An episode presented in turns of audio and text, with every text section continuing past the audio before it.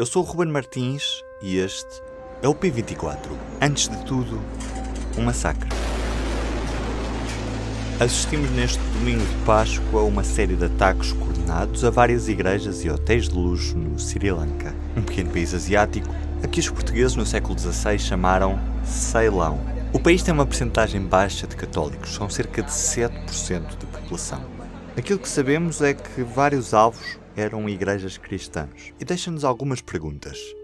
Neste P24, resolvi ligar para António Marujo. Estou, estou a falar com António Marujo. Eu sou jornalista, sou diretor do jornal digital Sete Margens e ex-jornalista do Público. É ele que tenho aqui ao telefone. Sim, sim, é o próprio. Daqui Ruben Martins, do Jornal Público. Falamos de duas coisas diferentes. Uma são ataques terroristas que todas as semanas vitimam muita gente, nomeadamente muçulmanos, em muitos países. Eh, estamos a falar, por exemplo, de sítios como o Paquistão ou o Afeganistão, em que há muitos ataques, ataques frequentes, ataques terroristas e, eh, obviamente, sendo aí as populações maioritariamente muçulmanas, as principais vítimas são muçulmanos também.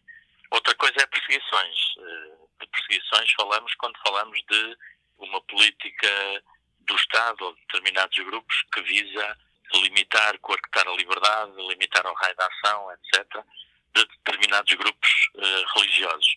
E, de facto, neste momento, os, os documentos que se conhecem uh, que investigam esse tipo de questão, nomeadamente documentos sobre a liberdade religiosa, relatórios anuais ou bianuais que são publicados por diversas organizações, apontam para estatísticas que traduzem, de facto, a realidade de que em todo o mundo os cristãos são, neste momento, os crentes mais perseguidos em todo o mundo, nomeadamente em zonas como, por exemplo, eh, o Médio Oriente, eh, a China, o Sudeste Asiático, alguns países africanos, sobretudo nesse, enfim, nesse eixo que podemos dizer que vai desde a África Central e Norte da África até ao Extremo Oriente. E qual é que é a razão para isso? A razão, em primeiro lugar, é que estamos perante governos ditatoriais, em quase todos os casos, que têm para com o cristianismo ou para com as religiões de modo geral uma política de perseguição e,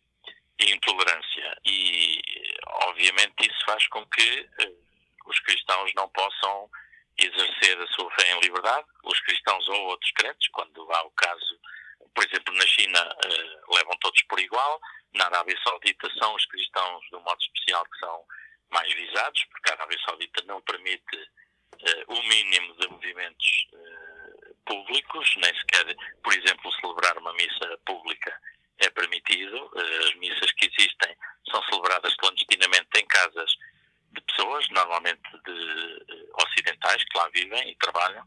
E, portanto, em primeiro lugar, está sempre a política de um Estado e de um governo que limita fortemente a possibilidade de crença e da manifestação pública da crença e limita-o de uma forma não só legal, como depois eh, no âmbito penal, levando muitas vezes o castigo até à tortura, à prisão, à morte, enfim, a casos eh, muito extremos em muitos casos. Depois, este ataque em concreto revela duas coisas. Uma, eh, que é um ataque terrorista, bárbaro, covarde, vil, como todos os ataques terroristas. Outra é que este ataque em concreto visou basicamente dois alvos, podemos dizer.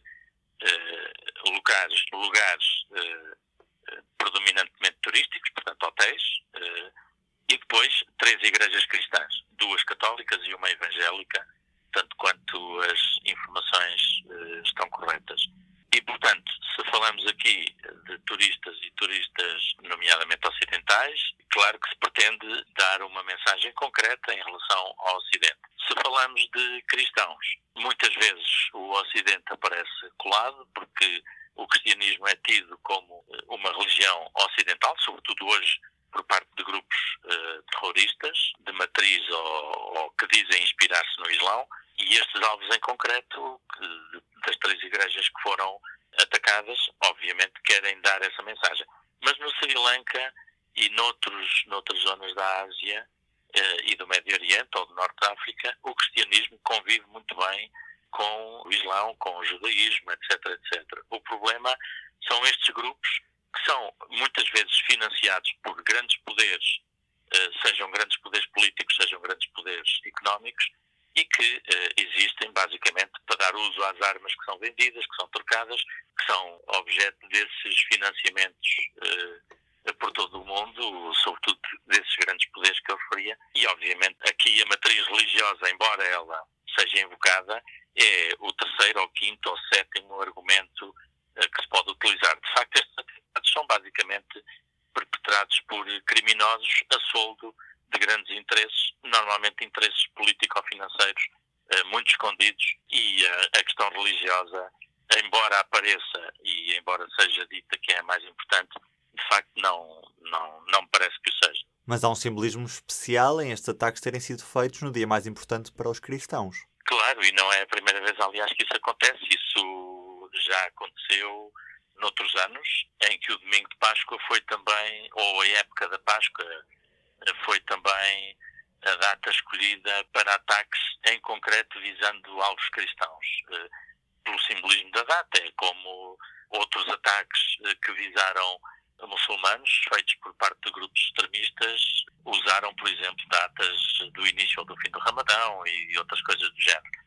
Aqui, por exemplo, há dois anos no Egito, salvo erro, no Domingo de Ramos. O domingo antes do Domingo de Páscoa. Houve uh, algumas dezenas de mortes em duas igrejas coptas do, do país, uma delas em Alexandria, se não estou em erro no Paquistão, salvo erro, no ano anterior, portanto em 2016, tinha havido 70 e tal mortos também na altura da Páscoa, no, no domingo de Páscoa, e, e, houve outros, eh, penso que na Nigéria também houve já um em domingo de Páscoa, eh, nas Filipinas houve um ou outro, eh, também nestas datas, se não estou em erro, portanto não é a primeira vez.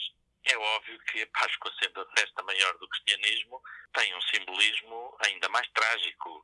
Ainda por cima, eh, uma data e uma festa cujo objetivo é celebrar eh, o mistério da morte e da vida. Portanto, é óbvio que isto fala de uma maneira muito mais intensa uh, aos cristãos de todo o mundo que veem nisto, que se sentem feridos perante um acontecimento como este, mas também a pessoas que, sem serem crentes ou sem serem cristãos, percebem a importância desta data e, e, o seu simbolismo extraordinário e, portanto, que se sentem perturbados na sua humanidade. Porque aqui nisto tudo é a humanidade que está em causa, não é mais nada. Por isso é que é extraordinário que logo a seguir aos atentados tanta gente, tantos muçulmanos, tantos budistas, tantos cristãos de diferentes confissões e tanta gente, possivelmente, que não é crente, tenha aparecido nos hospitais de Sri Lanka para dar sangue, porque de facto é a nossa humanidade que está em causa, não é outra coisa.